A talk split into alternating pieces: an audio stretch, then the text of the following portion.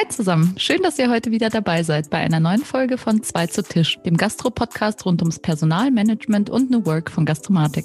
Ich bin Valeria Schwarz und wie ihr wisst für ganzheitliches Branding und Kommunikation zuständig und darf heute mit Jan Scheidsteger sprechen und zwar über das Thema Digitalisierung. Und da die Frage, wie man als Gastronom, Gastronomin, Hotelier das Thema ganzheitlich angeht und wo man eigentlich den ersten Schritt in Richtung Digitalisierung setzen sollte, was man beachten kann und wie da eigentlich Best Practices aussehen, wenn es um das optimale Digi-Stack in Unternehmen in gastronomischen Konzepten geht. Jan ist begeisterter Gastronomie-Experte mit langjähriger Erfahrung im touristischen F&B-Bereich, wird von Fabio Hebel als sein CTO bezeichnet und spricht jeden Mittwoch über die Zukunft der Gastronomie auf Clubhouse. Er bringt ganz viel Expertise mit und hat eine ganz eigene Systematik entwickelt, wie man über das Thema denken kann oder vielmehr die Analogie der Customer Journey herangezogen, um auch einen Blick auf die Mitarbeiter- oder Employee Journey zu werfen und hat ganz interessante Ansätze, wenn es darum geht, wie man das Thema ganzheitlich angeht. Ich freue mich sehr drauf. Hi Jan, wie schön, dass du heute Gast in unserem Podcast bist. Ich freue mich tierisch, äh, heute mit dir sprechen zu können über das schöne Thema Digitalisierung und was das eigentlich am Ende des Tages auch mit dem Personal zu tun hat. Aber bevor wir mit dem Thema starten, würde ich dich ganz kurz und oberflächlich vorstellen, weil du kannst das selber sehr viel besser als ich. Du bist ausgebildeter Koch, Betriebswirt mit Fachrichtung Hotel- und Gastronomiemanagement und warst lange echt tief drin im Thema F&B, warst da überwiegend bei weltmarktführenden Unternehmen. Da kannst du ja gleich selber auch noch ein bisschen mehr erzählen hast einen kurzen Abstecher zum Eventmanagement gemacht und bist dann einmal um die Welt gereist, um zu erkennen und auszutüfteln, hey, mit einer Selbstständigkeit würde ich noch viel mehr und Besseres bewirken und hast dich da so ein bisschen auf dem Pfad der ja, Selbstverwirklichung, könnte man sagen, begeben, was heute die Gestalt hat, dass du auch beratend tätig bist. Da freue ich mich auch ein bisschen was von dir zu hören. Also heute bist du selbstständiger Gastronomieberater. Man könnte auch sagen Trendscout und Trainer. Und jetzt, ja, würde mich abseits dessen natürlich auch interessieren, was dich so privat ausmacht. Da habe ich schon gelesen, du bist eine Nachteule, magst gern Pizza und hast dich für Hamburg entschieden. Aber vielleicht fangen wir erstmal bei deinem fachlichen Background an und arbeiten uns dann so ein bisschen zu deinen Beweggründen vor, warum du eigentlich jetzt auch mit dem Thema Gastronomie und Hotellerie und Digitalisierung verbandelt bist. Ja, was fehlt da jetzt noch? Was müsste man über dich wissen und wie ist die Verbindung da zur Digitalisierung? Wow, toller Einstieg. Also ich muss, muss sagen, irgendwie Hausaufgaben gut gemacht. Ich freue mich auf jeden Fall, mit dir sprechen zu dürfen, sprechen zu können. Und du hast ja schon echt super viel aufgezählt. Also ich glaube, beruflich war fast alles drin. Also ich habe nach meiner Kochausbildung wirklich den klassischen Weg gemacht. Bis zu dem Punkt, irgendwie, da war ich 32 als General Manager, wo ich dann gesagt habe, so alles klar, Ziel erreicht, Haken dahinter, was kommt jetzt? Und da gab es dann eben den, den Break mit der Weltreise, der mir geholfen hat, einfach das Ganze nochmal neu zu sortieren. Also ich würde jetzt nicht über Selbstverwirklichung reden, das wäre ein zu, zu äh, hohes Ziel, sondern es ging einfach darum, auch mal ein bisschen Zeit zu haben, runterzukommen. So, ne? Die Branche, weißt du selber, ist enorm enorm krass, was, was teilweise irgendwie Arbeitszeiten angeht. Wir arbeiten, glaube ich, gerade dran in der Branche, das auch zu verändern, um den Arbeitsplatz noch ein bisschen attraktiver zu machen. Aber meine Erfahrungen sind, man arbeitet sehr viel, es bringt sehr viel Spaß, aber man ist sehr müde und erschöpft. Und deswegen habe ich dann für mich und dann mache ich einen galanten Schwenk zum, zum Privatleben, auch den Sport für mich entdeckt, um wirklich einen gewissen Ausgleich zu schaffen weil wer viel Pizza isst, was du schon richtig erkannt hast, der muss auch irgendwo hin mit den Kalorien. Das heißt, ich, ich laufe nicht mehr so viel, wie ich früher gelaufen bin. Ich bin mal einen Marathon gelaufen. Ähm, ich versuche irgendwie jährlich zu surfen, also Wellenreiten und ansonsten, ja, hab, steht ein Rudergerät in meinem Schlafzimmer. Also irgendwie gut, gute, gute sportliche Betätigung als Ausgleich für diese doch sehr intensive Branche, in der ich tätig bin. Ja, sehr spannend. Also Balance ist dir wichtig und würdest du sagen, jetzt unabhängig von unserem Thema äh, mit deinem Team, mit den Mitarbeitenden, hältst du es auch so, dass du irgendwie so ein bisschen in die Richtung auch anleitest, hey, schaut mal ein bisschen darauf, was braucht ihr, um äh, runterzukommen, um ausgeglichen zu sein? Hm, naja, man kann es immer mal wieder irgendwie ins, ins Gespräch bringen. Ich glaube, das muss jeder für sich selber erkennen, weil jeder hat ja da einen anderen Leidensdruck und, und jeder findet ein anderes Ventil. Also es gibt viele Leute, die sich künstlerisch betätigen. Das mache ich zum Beispiel gar nicht, auch wenn ich sehr kreativ bin. Es gibt, gibt Leute, die, die brauchen einen Extremsport. Es gibt andere Leute, die brauchen irgendwie Netflix Binge-Watching, um runterzukommen. Also ich glaube, es ist enorm wichtig, unabhängig auch von der Branche, dass man irgendwie einen Weg findet, die Dinge, die man über den Tag in der Arbeit oder auch abends erlebt, dass man die irgendwo für sich aufarbeitet. So. Und ähm, da muss jeder irgendwie gucken. Also ich habe da für mich so ein bisschen mein kleines Muster gefunden und, und jeder, der mich fragt, der kriegt von mir irgendwie Tipps und ob er sie nutzt oder ob er für, sich für denselben Weg entscheidet, das, das muss jeder selber für sich herausfinden. Ja. Jetzt hast du schon ein bisschen auch was zu deinen Stationen gesagt und da würde ich gern in die Tiefe gehen. Die Erfahrungen, die du so im Laufe deiner beruflichen Karriere gesammelt hast, die waren ja schon recht, ja, vielseitig, würde ich sagen. Und das hat dich dann auch dazu gebracht zu sagen, ich möchte meinen Erfahrungsschatz irgendwie so einsetzen in der Beratung, dass es anderen Gastronomen, Gastronomen, Hoteliers hilft. Was würdest du sagen, was waren so die prägendsten Stationen oder die spannendsten Projekte und wie hat sich das dann auch am Anfang deiner ja, Beratungstätigkeit irgendwie direkt in Projekten gezeigt, das Wissen in der Anwendung. Mhm. Er ist immer so ein bisschen so schwierig, so eine, so eine komplette ähm, Karriere rückwirkend irgendwie zusammenzufassen in ein paar Worte also ich, oder ein paar Sätze. Also ich glaube, mich haben alle Unternehmen in irgendeiner Art und Weise geprägt, in denen ich in denen ich gearbeitet habe. Und sie haben alle irgendwo eine Gemeinsamkeit. Das sind alles sehr, sehr, sehr große Unternehmen, die lange am Markt sind. Das heißt, die viele Jahre Erfahrung sammeln konnten für einen Organisationsaufbau. Und ich glaube, das ist etwas, was mich schon beschäftigt. Also wie kriegt man in, in eine vermeintlich menschliche Branche mit viel Dienstleistung und viel Improvisation. Wie kriegt man da eine gewisse, einen gewissen Grad von Systematik rein? Das habe ich mit Sicherheit vor allen Dingen auch am Schluss irgendwie gelernt bei, äh, bei Hard Rock Café, wo es für alles irgendwelche Ablaufpläne gibt, Prozesse und Standards. Und das mag den einen oder anderen erstmal abschrecken, weil man sagt, naja, dann bin ich halt irgendwie in so einem Korsett von irgendwie so einem Franchise-Ding und darf mich nicht mehr frei ausleben. Ich würde fast meinen, nee, es ist genau andersrum. Also man muss die Dinge, die wirklich routiniert auftauchen, die muss man bestmöglich mit dem Team ähm, so koordinieren, dass sie immer gleich ablaufen. Und dann kann man immer noch hinterfragen, im Rahmen der kontinuierlichen Verbesserung können wir das noch besser machen. Und dadurch entsteht Zeit. Und ich glaube, diese Zeit entsteht für ähm, Miteinander im Team und mit Gästen. Und ich glaube, das ist so etwas, was mich sehr stark beschäftigt hat. Also ich bin sehr systemisch unterwegs und ich glaube, das konnte ich dann auch in den ersten Beratungsprojekten irgendwie immer weiter vertiefen. Und, und ich glaube, wenn man sich selbstständig macht, dann hat man in irgendeiner Art und Weise eine Vision. Ich habe ja auch mal einen Businessplan geschrieben, den würde ich mittlerweile aber in die Tonne treten, weil ich glaube, der hilft wirklich nur, um erstmal Gedanken zu sortieren. Beispiel dafür war dann weil du es auch angesprochen hast und gefragt hast, zum Beispiel die Zusammenarbeit mit TUI Magic Live. Da hatte ich die, die große Aufgabe, deren komplettes F&B-Konzept mal zu optimieren und vielleicht mal ein bisschen auf einen aktuelleren Zeitstrahl zu legen. Und da geht es eben auch drum, wen brauche ich, wann brauche ich die Leute, mit wem muss ich was besprechen, wie muss ich in den Workshop reingehen, wer sind die Entscheidungsträger, wer sind die informellen Entscheidungsträger, wie kriege ich die alle mit an Bord? Und wie kann ich es so verkaufen, dass das System sich hinterher dann irgendwie selber trägt. Und das behalte ich mir seitdem bei. Also diese Herangehensweise sehr ganzheitlich und immer wieder in den Kontakt zu kommen mit nicht nur eben den, den Entscheidungsträgern, die mich ja meistens irgendwie anheuern, also Geschäftsführer und so weiter, sondern wirklich auch von Anfang an Gespräche zu führen mit Mitarbeitern, um zu gucken, worum geht es wirklich.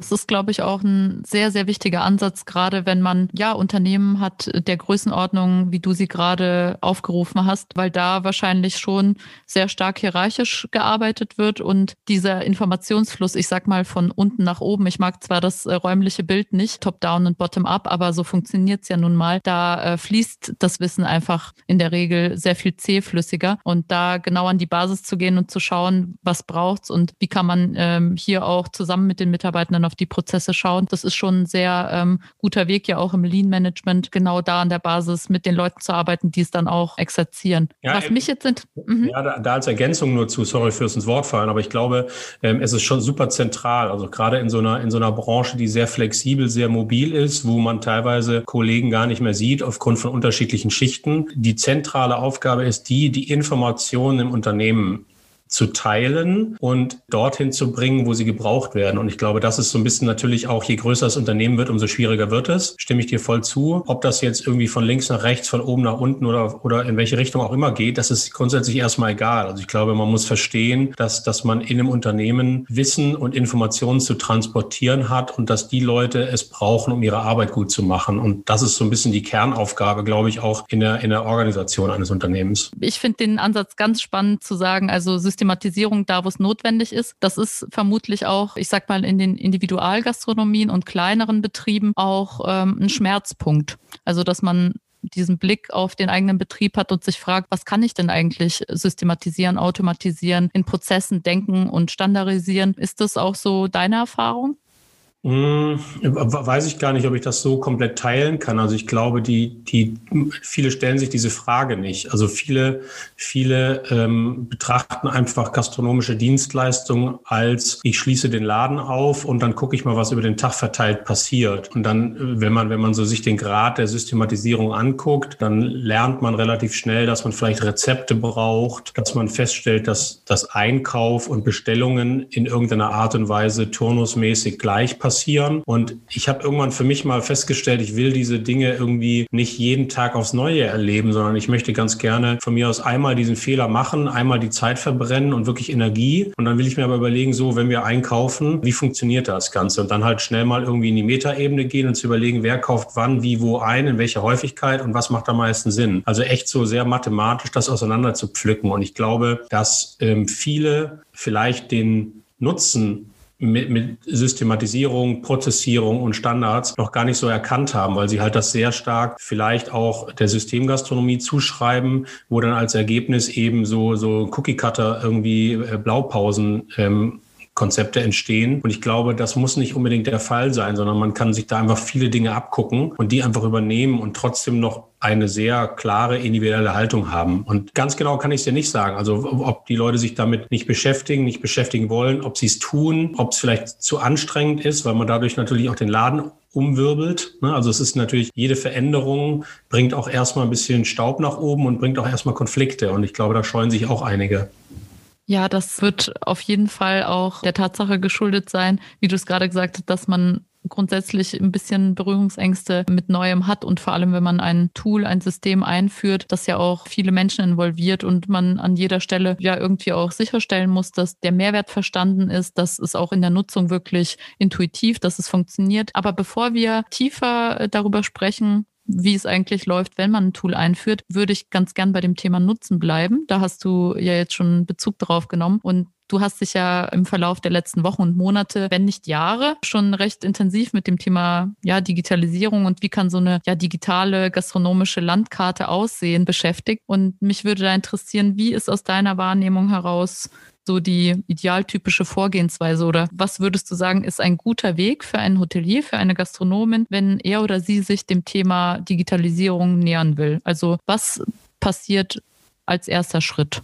Als erster Schritt hoffentlich die Erkenntnis, ähm, dass es irgendwelche Prozesse im Unternehmen gibt, die vielleicht viel Zeit und Energie rauben und bei denen Fehler entstehen, wenn sie von unterschiedlichen Mitarbeitern an unterschiedlichen Tagen gemacht werden. Also erstmal so die Erkenntnis, wir haben hier einen Prozess und dieser Prozess, der funktioniert, das hat man vielleicht gelernt, der ist aber vielleicht nicht kontrollierbar, der ist vielleicht nicht dokumentiert und der hängt vielleicht zu sehr an irgendwie dem, dem, dem einzelnen Wissen von einem Mitarbeiter. So, also das ist erstmal so die Erkenntnis. Und, und wenn ich die habe, dann muss ich auf die Suche gehen. Dann muss ich sagen, okay, ähm, kann ich das anders lösen?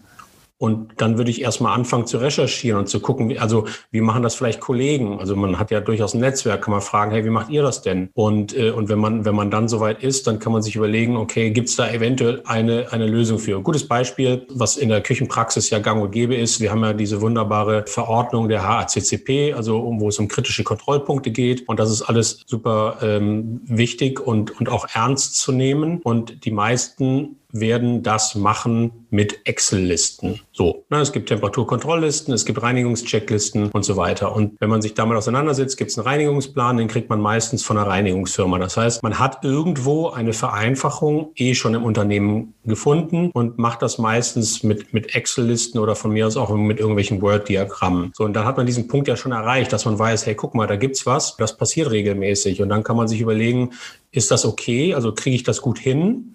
Funktioniert das, weil ich einen Küchenchef habe, der einfach fit ist da drin, dann muss ich nichts ändern. Wenn ich aber das Gefühl habe, da passieren immer wieder Fehler, dann kann ich mir überlegen, okay, wie gehe ich da ran? Und dann fange ich an zu recherchieren und dann komme ich eventuell auf Tools, die, die sowas irgendwie lösen. Und dann kann ich mich damit auseinandersetzen und kann schauen, ist das was, passt das in mein Unternehmen? Ja, nein. Okay, also der erste Schritt auf den Blick darauf, genau, was braucht es eigentlich in meinem individuellen Fall? Jetzt hast du im Zuge deiner Überlegung auch ein ganzes, ja, man könnte sagen, Gedankenkonstrukt irgendwie oder eine Systematik gefunden, wie man das auch nutzenorientiert denken kann. Und zwar bezogen auf drei Ebenen. Einmal auf den Markt, auf die Gäste, dann auf die Produkte und Waren, die eingesetzt werden und äh, schlussendlich auf die Mitarbeitenden. Kannst du das ein bisschen ausführen, wie da deine Idee ist? Hm, ja, also da, da muss ich kurz ein bisschen ausholen. Das zeigt dann so ein bisschen meine Beschäftigung mit dem Thema. Also ich glaube, Gastronomien, wenn sie neu gegründet werden, sie, sie benötigen ein digitales Kassensystem mittlerweile mit Kassensicherungsverordnung, TSE und so weiter. Das heißt, ähm, man muss sich automatisch dieser digitalen Lösung stellen, die durchaus viele Vorteile bringt. So, gleichzeitig hat man ja, und das wisst ihr ja wesentlich besser als ich, den, den, den, ähm, die Aufgabe, ähm, dass die Mitarbeiter, also dass man sich ein- und ausstempelt, also dass man ein Zeiterfassungs System hat, das kann man ja dann wunderbar mit, mit Schichtplanung zum Beispiel koppeln. So, das sind so, glaube ich, die, die ersten Berührungspunkte, die man irgendwie als Gastronom hat mit dieser Thematik. Und der bin ich dann halt immer weiter gefolgt. Und für mich waren das dann halt irgendwie Lösungen, die ich zwingend notwendig brauche. Und äh, da gibt's einige auf dem Markt und dann überlegt man sich, welches ist für einen selber das Beste. Dann findet man das, dann führt man das ein. Und dann bin ich irgendwann immer wieder an, an Punkte gekommen wie Tischreservierung, Einkauf, Hygienelisten. Also wirklich diese ganzen klassischen Punkte, die einfach irgendwo im Unternehmen auftauchen. Und es gibt überall Lösungen dafür. Und es ist ein unüberschaubarer Markt, finde ich, und mit ganz vielen tollen Anbietern. Und es werden ja immer mehr. Also es gründen sich ja ganz viele Startups, die eine sehr punktuelle Lösung da anbringen. Und ich habe mir dann jetzt irgendwann kürzlich den Gedanken gemacht, weil wir gerade auch uns reorganisieren in der Schließungsphase und überlegen, wie können wir Prozesse noch besser machen und wo brauche ich eine digitale Lösung für bin ich an den Punkt gekommen, dass ich mir vorgestellt habe, wie wäre es denn ideal? Also wie, wie würde ich es mir denn wünschen? Und zwar aus dreierlei Sichtweisen. Also wie würde ich es mir denn als Gast wünschen? Da kommt ja diese klassische Customer Journey mit rein. Das heißt, von dem ersten Kontaktmoment des Gastes, wenn er sich inspirieren lassen will für einen Restaurantbesuch, ähm, und das macht er ja im Moment äh, hauptsächlich auf irgendwelchen Suchportalen, Suchmaschinen, bis nachdem er das Restaurant verlassen hat, hat er ganz viele Kontaktmomente und in diesen Kontaktmomenten kriegt er eine entsprechende Lösung oder wir sind eben aktiv als Unternehmen und auffindbar. So. Und das ist ja abgebildet, das wird irgendwie tagtäglich genutzt von ganz vielen Marketingfirmen, die irgendwie Produkte haben, wo sie darüber reden, wie ist die Customer Journey, wo muss ich meinen Kunden erreichen und was hat er dafür Sorgen und Bedürfnisse und wie kann ich dann ein richtiges Signal senden. So, und dann habe ich gedacht, alles klar, für den Gast nachvollziehbar, für den Mitarbeiter. Wie ist das denn? Also er bewirbt sich in einem Unternehmen oder er guckt, wo gibt es offene Stellen. Dann kriegt er seinen Vertrag, dann wird er, dann wird er angelernt. Heutzutage nennt man das irgendwie Onboarding. Dann gibt es ein Training, dann gibt es eine Personalentwicklung, dann gibt es Lohnzettel, dann gibt es Vertragsergänzungen, dann gibt es Mitarbeitergespräche und irgendwann, wenn er sich dann überlegt, das Unternehmen zu wechseln, gibt es nochmal ein Zeugnis. Und dann habe ich mir überlegt, naja, es müsste doch eigentlich genauso ein Flow geben, der sich wirklich für den Mitarbeiter in jedem Moment seiner, ich nenne es mal Karriere, wirklich gut anfühlt und bestenfalls nicht dazu führt, dass irgendwo Schwierigkeiten auftauchen. Klassische Fälle sind, ähm, jemand will ein Zwischenzeugnis haben. So, dann wird darüber nachgedacht, naja, hat denn überhaupt mal mit dem Mitarbeiter ein Mitarbeitergespräch stattgefunden? Man fragt den Abteilungsleiter. Dann hat er das in irgendein Protokoll gepackt. Es gibt zum Beispiel vielleicht in kleinen Unternehmen keine, keine Personalabteilung. Abteilung und so weiter und so fort. Das heißt, man hat, es stockt sehr stark. Und dann habe ich,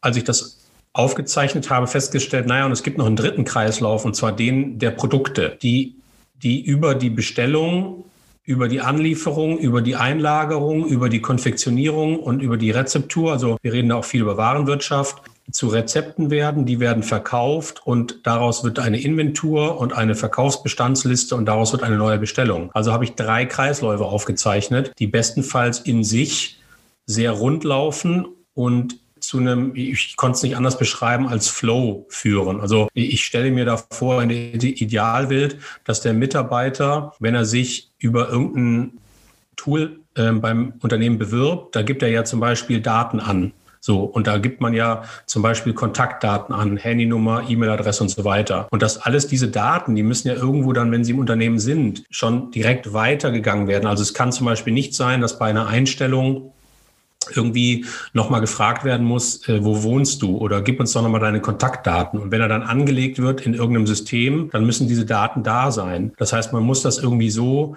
wohlwollend und, und, und gut vernetzt machen, dass es einfach sich einfach anfühlt. Und ich glaube, da haben wir noch ein bisschen was vor uns.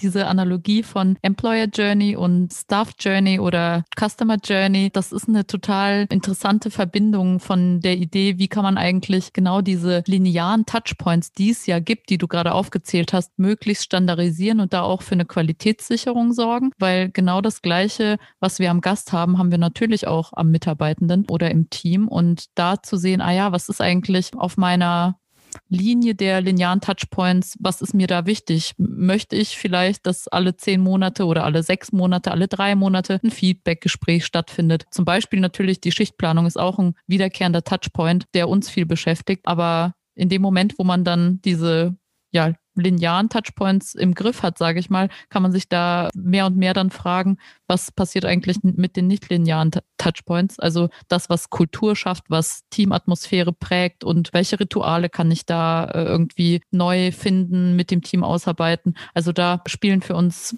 Struktur und Kultur und die weichen Faktoren der meinetwegen mitarbeitenden Führung sehr stark ineinander greifen, ineinander und bedingen sich gegenseitig. Und ähm, in der Tat, also ein Finding von dir ist ja quasi, dass du sagst, naja, irgendwie gibt's für die Customer Journey eigentlich schon eine recht große Bandbreite an Lösungen in dem Bereich Mitarbeitende eigentlich noch nicht so sehr. Würdest du dann sagen, dass es nicht genug Personaltools gibt oder was ist da eigentlich die Herausforderung oder das Problem? Natürlich muss man sagen, dass der Need, der ist für viele Unternehmerinnen und Unternehmer irgendwie evidenter am Gast und dann auch ja in der Organisation der Waren. Und der Mitarbeitende ist so ein bisschen ähm, aus der Perspektive, aus welchen Gründen auch immer. Also, obwohl das natürlich sehr eng miteinander verzahnt ist. Ja, wo, wobei, also es gibt schon Lösungen. Ne? Also es ist jetzt nicht so, dass es, dass es die nicht gibt. Also es gibt auch wunderbare Tools, zum Beispiel um Zeugnisse zu erstellen. Mhm. Ähm, es, es gibt wunderbare Möglichkeiten, um Mitarbeiter weiterzuentwickeln. Es gibt tolle Geschichten, wie man Mitarbeiter onboarden kann, wie man Mitarbeiter Trainings machen kann und so weiter. Also es gibt einzeln betrachtet echt gute Lösungen. Jetzt sind die ein, gibt ein paar mit Sicherheit, die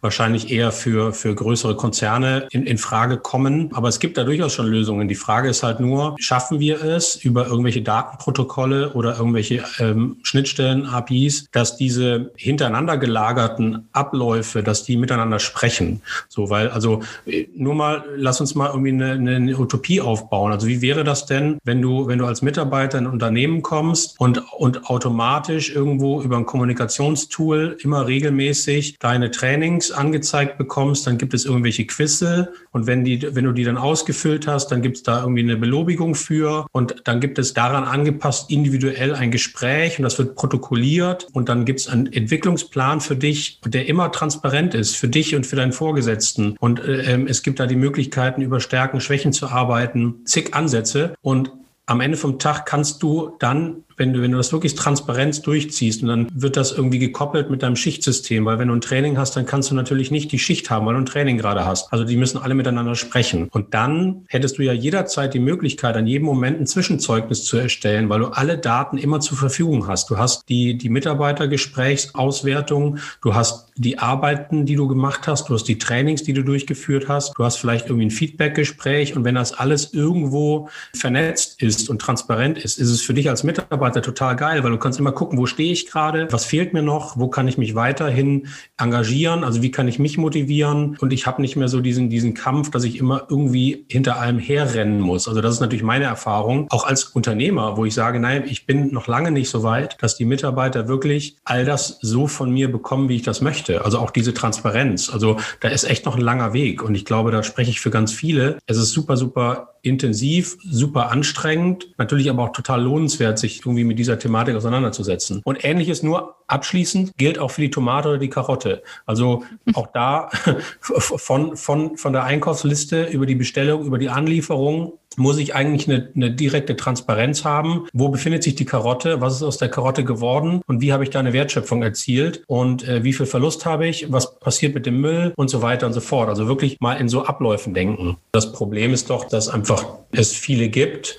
Ich glaube, für unseren Markt, für unsere Branche ist es, glaube ich, schwierig, weil viele auch nicht auffindbar sind. Also ich mache das jetzt seit anderthalb Jahren, dass ich immer wieder recherchiere und immer wieder gucke und immer wieder schaue, welche Tools gibt es, also auch zum Thema Training. Ähm, und dann gibt es welche, die sind aber nicht so sehr auf Gastronomie gemünzt. Es ist super, super schwierig, weil es natürlich als Anbieter keinen gibt, der sagt, naja, ich mache jetzt nur ein reines Personalentwicklungstool für Gastronomie. Ähm, und entsprechend hat man immer auch irgendwo einen Kompromiss zu gehen. Und dann muss man sich überlegen, gehe ich den Kompromiss, ist es das wert? Also auch gerade was, was man monetär dann monatlich zu zahlen hat. Und ich glaube, dann fehlt noch das Verständnis, auch glaube ich seitens der Anbieter, dass ich eben nicht nur eine Einzellösung brauche, sondern dass es wirklich einen Mehrwert bietet, wenn ich meine Schnittstellen auch offenlege, dass ein anderes Tool sich zum Beispiel andocken kann. So, und ich glaube, da haben wir viele, die das schon so sehen. Also ich kenne einige Gründer und CEOs, die, die sagen, ja, mein Gott, ähm, unsere Schnittstelle ist kein Geheimnis. Aber es gibt in einzelnen Bereichen schon noch, glaube ich, so ein bisschen die Idee, dass man sagt, naja, man darf nur nichts preisgeben. Und ähm, ich, ich glaube, da müssen wir uns noch ein bisschen weiter in diese Richtung bewegen, um da wirklich umfassend Lösungen für den Gastronom anbieten zu können. Ja, dieses Thema der Schnittstellen ist eh ein sehr spannendes, weil da manchmal auch ganz, ja, vielleicht diffuse Vorstellungen davon vorherrschen, welche Daten müssen eigentlich miteinander gekoppelt werden oder wo sind da die, die sinnvollen ähm, Schnittstellen äh, eigentlich angesiedelt. Beispielsweise, wenn wir jetzt äh, in dem Mitarbeiter-Circle bleiben, der Übergang von Daten aus dem Recruiting-Bereich zu der Personalplanung ist in dem Moment, wo du halt einen riesigen Datenwust von nicht eingestellten Bewerberinnen und Bewerbern hast und dann vielleicht vielleicht drei, vier, die du jetzt in deine Personalakte überführen willst, wäre das, wenn man so will, ein bisschen overengineert, weil wir sagen, na ja, das sind nicht so wahnsinnig viele Daten. Da braucht es eigentlich keine Schnittstelle für da muss es nicht sein, aber äh, in den Köpfen vieler herrscht vor, ah ja, das macht total Sinn und äh, das würde mir das Arbeiten erleichtern. Und äh, so gibt's so ein paar Mythen in Bezug auf Schnittstellen und was die alles können müssen und wo denn die Schnittpunkte äh, bestehen sollten. Wie siehst du das? Auf welche Schnittstellen achtest du? Ich sage, was ich möchte und dann, und dann werde ich mich entscheiden für eine Lösung, die maximal letztendlich meine Checkliste irgendwie abgearbeitet kriegt. Also da geht's da geht's einfach drum zu gucken. Ich glaube, das Ziel muss eher sein, also der Gastronom ist kein digitaler Profi. Also ich meine, ich bin mit Sicherheit irgendwie da ein, ein Außenseiter, weil ich mich halt einfach dafür interessiere. Aber es gibt halt einfach viele, die sagen, na ja, was weiß ich denn, jetzt muss ich da wieder eine App machen, dann muss ich die wieder runterladen, dann muss ich wieder jeden Mitarbeiter einladen. Also das ist ja jede, jede, jedes neue Tool bedeutet auch ganz viel Arbeit, Onboarding-Prozesse, E-Mails, Hick und Hack und hier noch Unterschriften, da noch Haken und Datenschutzverordnung. Also da steigt ja keiner mehr durch. Also ich glaube, mir, mir sind am Ende vom Tag die Schnittstellen erstmal egal. Und mir ist es auch wirklich egal, mit welchem Protokoll das technisch gelöst wird. Ich sage halt, okay, naja, wenn ich möchte halt, dass zum Beispiel ähm, mein Warenwirtschaftstool mit meiner Kasse redet. So. Und ich möchte gerne, dass meine Umsätze da und dort reinkommen. Und ich möchte ganz gerne, dass meine Rezepturen irgendwie übernommen werden in die Kasse. Und wie ihr das macht oder wie das, das entsprechende Tool macht, ist mir doch Latte. Also, weil, weil, weil, weil das kann nicht meine Aufgabe sein. Weil und das ist nicht mein, das ist nicht mein Ziel meines Unternehmens, sondern ich bin Gastgeber oder ich bin Unternehmer und ich möchte, dass meine Mitarbeiter gut arbeiten können und alles haben, was sie brauchen. Und ich möchte, dass meine Gäste glücklich sind. Und dafür muss ich Lösungen finden. Und, so die, und die sind jetzt halt vermehrt in, im digitalen Bereich zu finden. Und hier hat man, glaube ich, noch so ein bisschen so ein Clinch, ähm, weil vielleicht in dem einen oder anderen Gespräch zu viel auch von dem Gastronomen erwartet wird, äh, was er denn alles irgendwie wissen muss. Und dann hat man ja klassische Vertriebler, die einfach ein Produkt verkaufen wollen und die dann vielleicht das eine oder andere zu einfach darstellen. Und dann stellt man hinterher, das ist auch meine persönliche Erfahrung, hinterher dann fest, wenn man sich für eine Lösung entschieden hat, dass es dann doch nicht so geht, wie es einem erzählt wurde. Und ich glaube, es, es liegt eher da, da so ein bisschen noch zu sagen, okay, also in der Vereinfachung. Ich möchte jetzt auf deine ähm, Betriebe auch zu sprechen kommen. Also wir haben jetzt schon viel darüber gesprochen, wie das so theoretisch, wie man sich dem nähern kann, was erste Schritte sein können, was man bei dem Thema beachtet und was da vielleicht auch so Fallstricke sind. Zuletzt hast du jetzt gesagt, Vereinfachung und auch die Versprechen vielleicht nicht zu groß machen, transparent machen. Was kommt da auf einen zu, auf ein Team zu, auf den Gastronomen, den Hotelier, die Gastronomen? Du selbst hast dabei jetzt den Background und dir das Wissen angeeignet und auch verschiedene Konzepte äh, selbst. Vielleicht kannst du da mal erzählen, was sind das für Konzepte und wie sehen da eigentlich so Tech oder Digi-Stacks aus? Wie hast du das gestaltet in den verschiedenen Konzepten und was war da für dich wichtig? Hm, genau, also ähm, ich habe zwei Restaurants. Äh, das eine ist ein deutsches Steakhouse mit dem Anspruch an Tierwohl artgerechte Haltung und gleichzeitig einer modernen Variante des Miteinanderessens.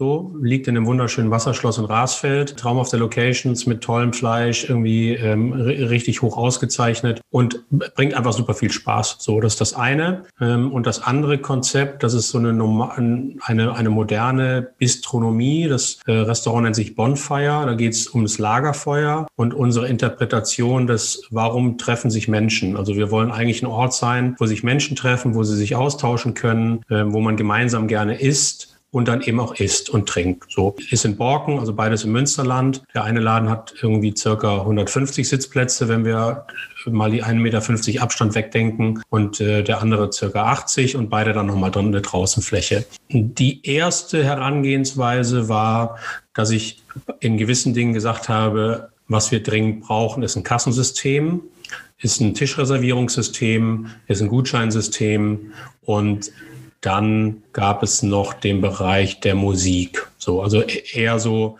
Dinge, die wichtig sind, plus Mitarbeiterzeiterfassung und Schichtplanung.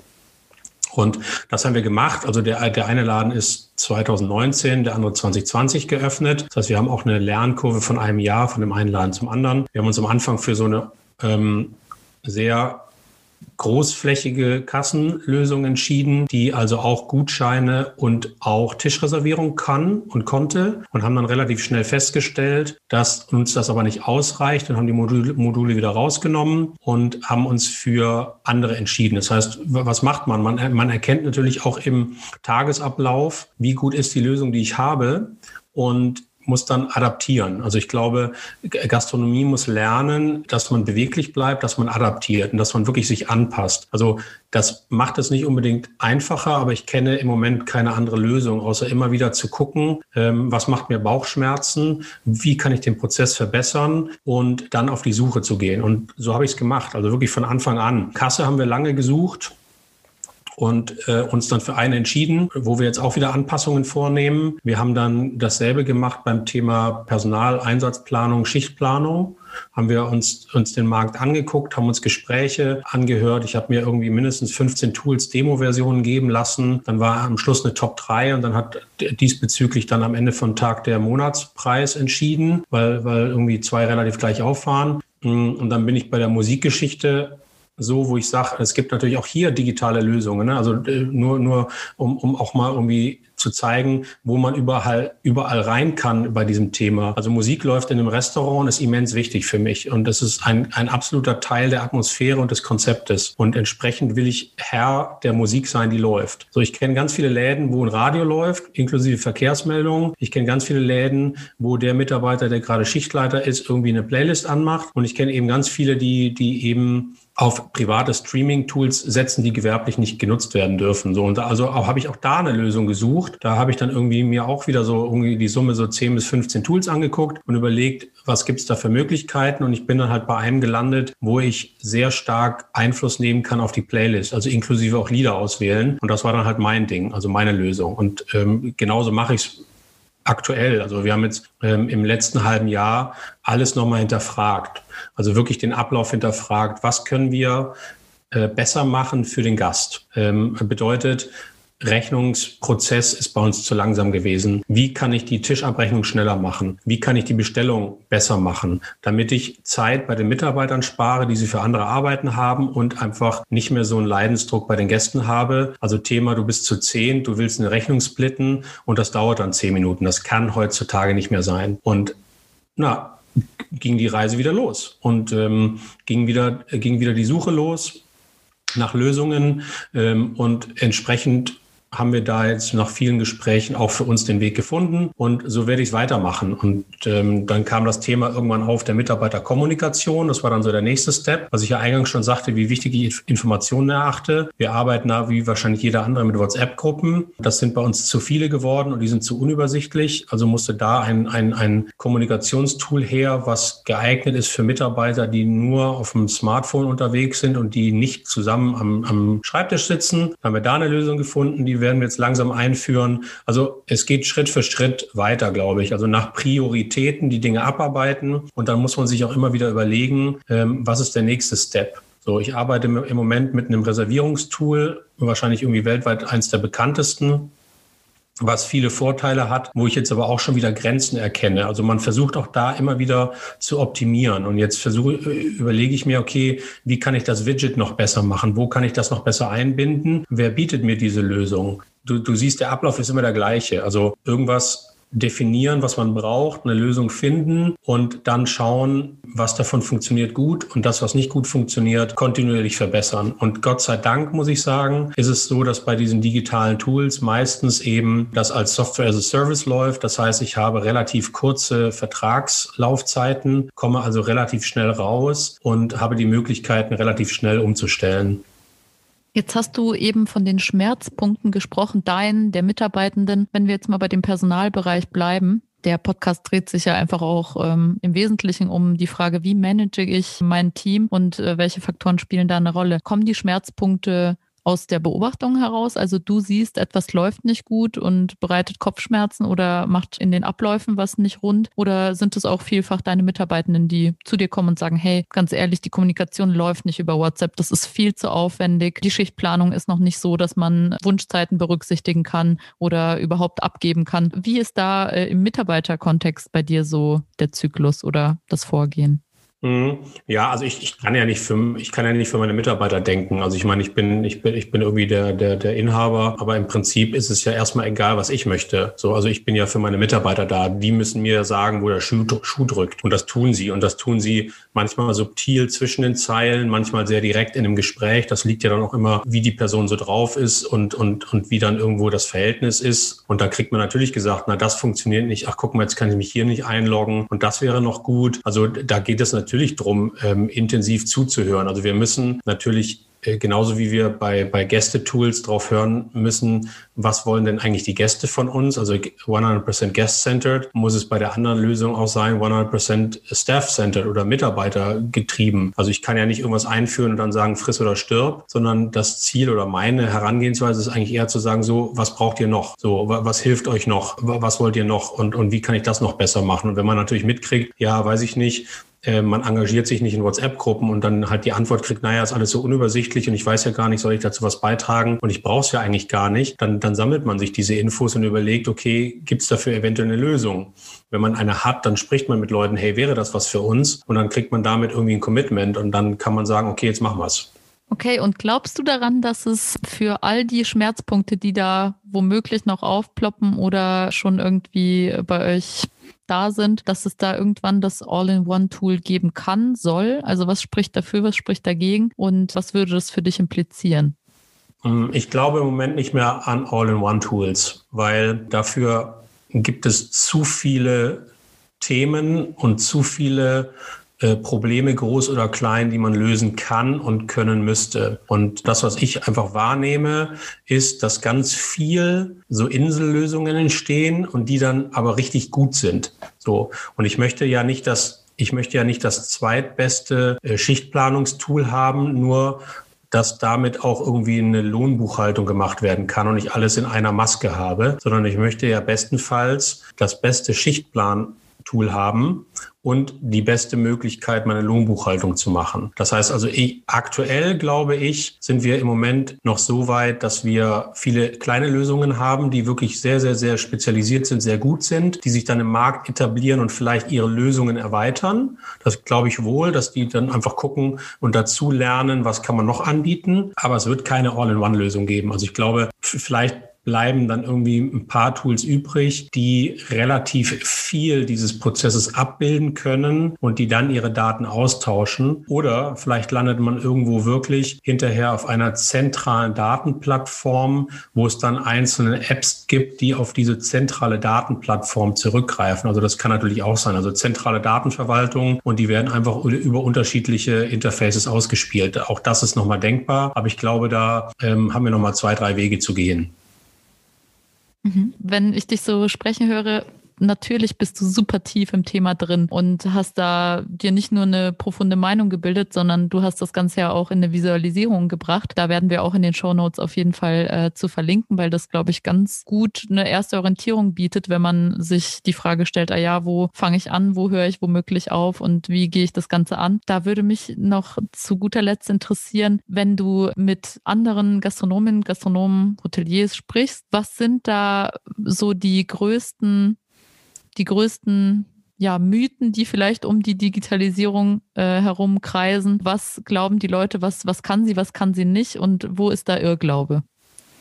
Oh, schwierige Frage. Also ich glaube, das ist ganz, ganz individuell. Also ich glaube, äh, um es zu verallgemeinern, also ich glaube, dass viele, ähm, viele einfach noch nicht den Nutzen und Mehrwert gegen den, gegen den monatlichen Preis gegensetzen können. Ähm, so, wir haben einen riesengroßen Kostenapparat, der ist wahnsinnig schwer. Also ich meine, das hat man jetzt ja auch mitbekommen. Das heißt, jede 500 Euro, die man im Monat zahlen muss für irgendeine Lösung digital, die tut erstmal weh und sie wird erstmal geprüft. Also ich glaube, dass wirklich viel noch der Fall da ist zu sagen, naja, brauche ich ja gar nicht, geht ja auch so. Also das stimmt mit Sicherheit. Es geht auch so. Die Frage, die man sich halt stellen muss, ist, will ich das auch wirklich so oder kriege ich eventuell noch irgendwo ein bisschen Effizienz raus? Also ich kann natürlich weiterhin irgendwie händisch arbeiten und mit Excel-Listen, das geht ist in vielen Bereichen auch sicherlich sinnvoll. Ich glaube, da muss man irgendwie einfach eher gucken, wo habe ich wirklich ein, ein, ein, ein, eine große Baustelle bei mir im Unternehmen. Und ich glaube, dass viele,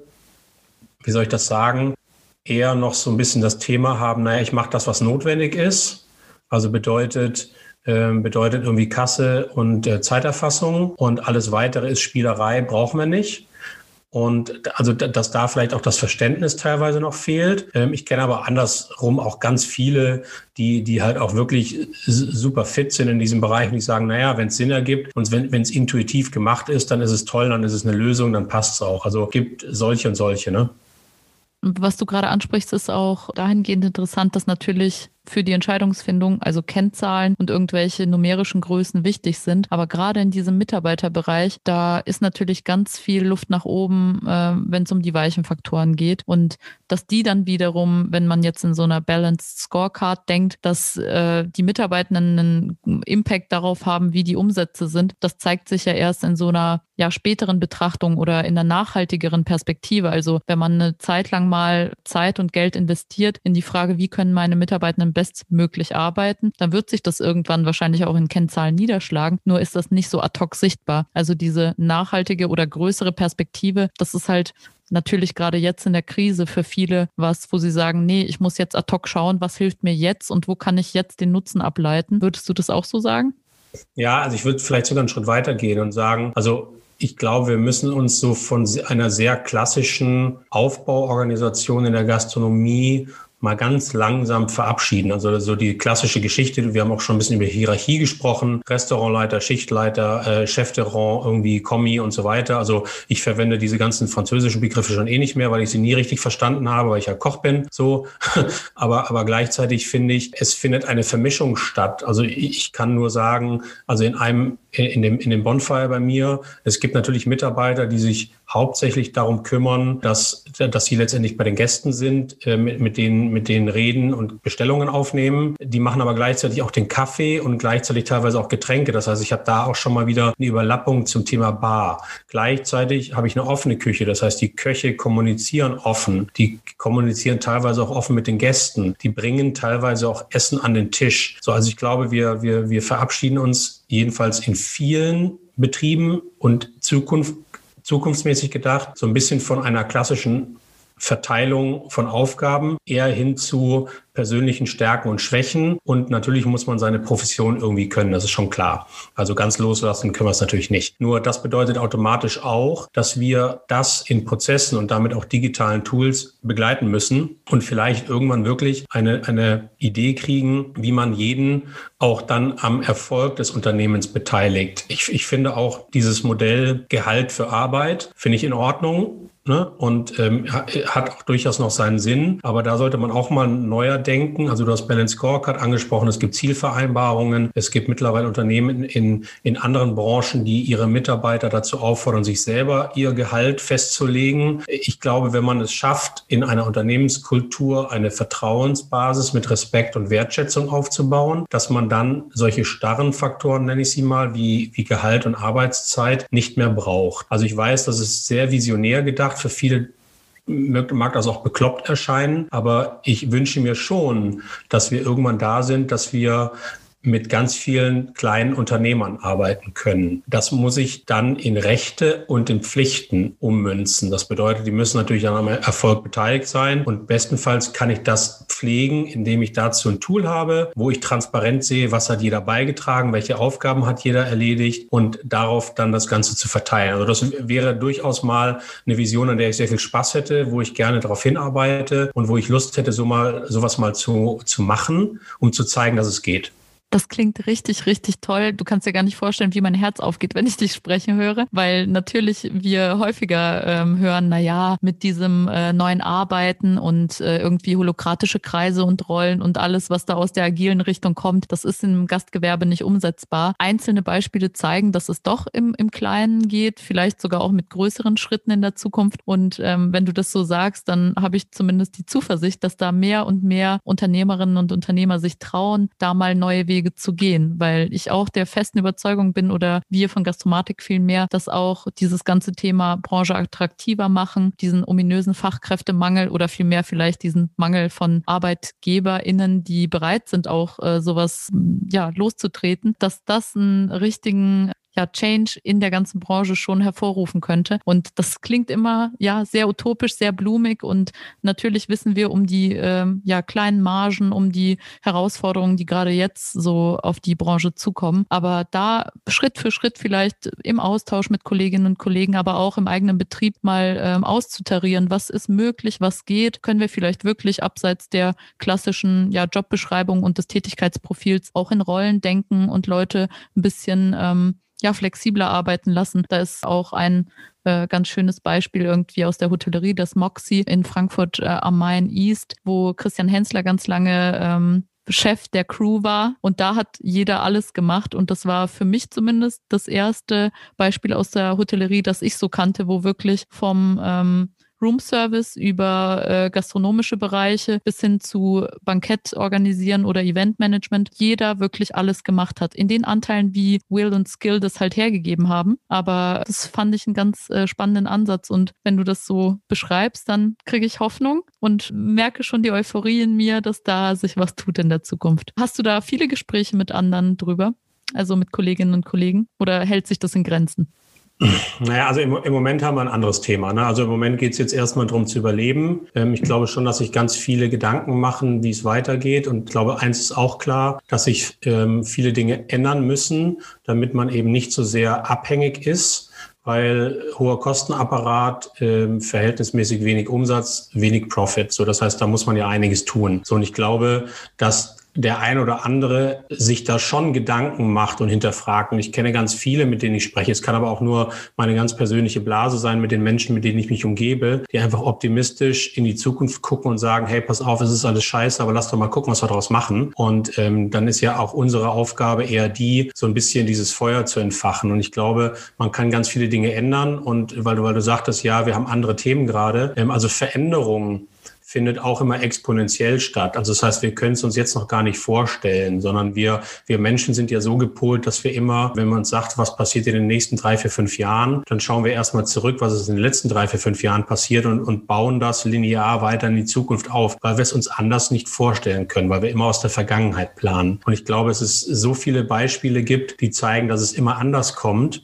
und dass es wesentlich extremer kommt. Deswegen habe ich da durchaus den Glauben dran. Es bedarf sehr viel Energie, weil ich ich kann von mir sprechen, du musst ja alle in deinem Team auch davon überzeugen, dass das irgendwie eine gute Idee ist. Also da hilft ein bisschen visionäres Sprechen leider nicht, sondern selbst wenn man dann sich einig ist, dass das toll ist und dass man darauf Lust hat, muss man ja auch für sich auch erstmal gucken, dass man aus seiner Komfortzone rauskommt, weil das bedeutet ja automatisch, nur um das Beispiel weiter zu, drehen, wenn der Mitarbeiter plötzlich selber entscheiden darf, was er macht oder selber vielleicht einen Einfluss hat auf seinen Dienstplan und einfach sagt, hey, ich komme dann, wann, wann, wann ich gefragt werde, dann ist das ein hoher Grad an Freiheit, aber gleichzeitig auch an Verantwortung. Und man muss sich erstmal damit auseinandersetzen, weil man ja eher aus einer starren Sichtweise kommt. Das heißt, das dauert auch ein bisschen Zeit. Und ich glaube, zentral ist, dass man immer wieder darüber spricht und dass man die Möglichkeit so schafft, ein Verständnis dafür zu schaffen, dass es eben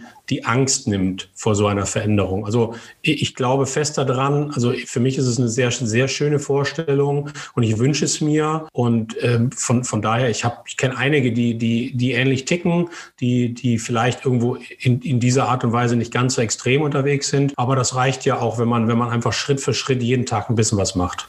Ja, absolut. Und ähm, solange man auch immer betont, dass natürlich diese eine Idee nicht die absolut richtige für alle sein muss. Also es gibt genug Menschen, die von sich sagen, ja, ein gewisses Maß an Selbstorganisation ist mir wichtig, aber Struktur ist mir schon auch ganz schön wichtig. Also da gibt es ja Gott sei Dank ganz unterschiedliche Persönlichkeitsprofile und äh, Vorlieben, wenn es ums Arbeiten geht und um ja die Strukturen und Prozesse, die es halt äh, individuell braucht. Da fängt es ja schon beim Recruiting an. Also wenn du weißt, dass du in die Richtung dich entwickeln willst und ähm, ein gewisses Maß an Selbstorganisation auch zulassen willst, dann suchst du natürlich andere Leute und dann gibt es so eine Spirale, die ganz automatisch in eine gewisse Richtung geht. Aber das muss nicht die einzig richtige sein. Ja, also ich meine, wir haben eine super bunte Branche. Also das ist ja, wir, wir, wir reden ja jetzt gerade auch so ein bisschen eher irgendwie wirklich über Visionen oder was, was kann und was sollte sich vielleicht ändern, was wird sich vielleicht ändern und natürlich auch, auch, auch sehr meine sehr persönliche Sichtweise darauf. Also von daher, es, es bleibt super diversifiziert und ich glaube, es gibt für jeden irgendwo einen Platz und es gibt auch für ganz viele andere Wege, die, die vielleicht konträr zu dem gehen, was ich sage, gibt es vielleicht auch eine komplette Bewandtnis. Das ist alles in Ordnung. Ich finde, zentral irgendwie bei mir ist einfach, äh, Veränderung. Und ich glaube, Veränderung ist das, was uns in Zukunft immer beschäftigen wird. Das verlangt eine sehr große Resilienz und Geduld und, und vielleicht auch irgendwo die Auseinandersetzung mit einer persönlichen Furcht vor dieser Veränderung. Das treibt uns alle Menschen an. Ich glaube, wer sich aber damit irgendwie auseinandersetzen kann, der, der wird irgendwelche Wege finden und der wird für sich persönlich, für sein Unternehmen, für sein Team, für seine Mitarbeiter ähm, auf jeden Fall irgendwie Wege finden, die man, die man gehen kann. Also ich glaube, das ist so ein bisschen so der zentrale Punkt auch dahinter. Ja, ich finde, das war auch schon ein super schönes Schlusswort. Ich bin ganz begeistert auch von der Idee, die du irgendwie in Hinblick auf Veränderung aufgemacht hast, dass man das eben nicht linear denkt, sondern einfach wirklich grundsätzlich ein bisschen mehr Hang zum Mut vielleicht entwickelt, auch wenn gerade alles ein bisschen äh, schwierig und unstet ist, um nicht zu sagen sehr. Aber da die Veränderung jetzt nutzen und sich fragen, wie, wie kann ich mich eigentlich ja jetzt neu aufstellen für die Herausforderungen der Zukunft. Ja, Jan, vielen Dank für das tolle Gespräch. Es hat mir wahnsinnig viel Spaß gemacht. Ich fand, das war ein ganz treffendes Schlusswort. Und wenn du jetzt nicht noch unbedingt irgendwas ganz Wesentliches loswerden willst, dann würde ich sagen, freue ich mich, dich digital oder analog irgendwann zu sprechen und ansonsten dich vielleicht mal wieder auf Clubhouse zu hören. Ja, nächsten Mittwoch oder jeden Mittwoch. Stimmt, äh, dafür könnten wir noch Werbung machen. Ja, ja alles gut, alles gut. Ja, vielen, vielen Dank. Hat mir super viel Spaß bereitet und ich glaube gerade, ich muss jetzt mal ein paar Ideen auch wieder runterschreiben, die mir so auch während dem, während dem Gespräch gekommen sind. Was will ich denn eigentlich alles noch erreichen? Und hat super viel Spaß bereitet und ich freue mich auf den Austausch und irgendwann gerne auch persönlich.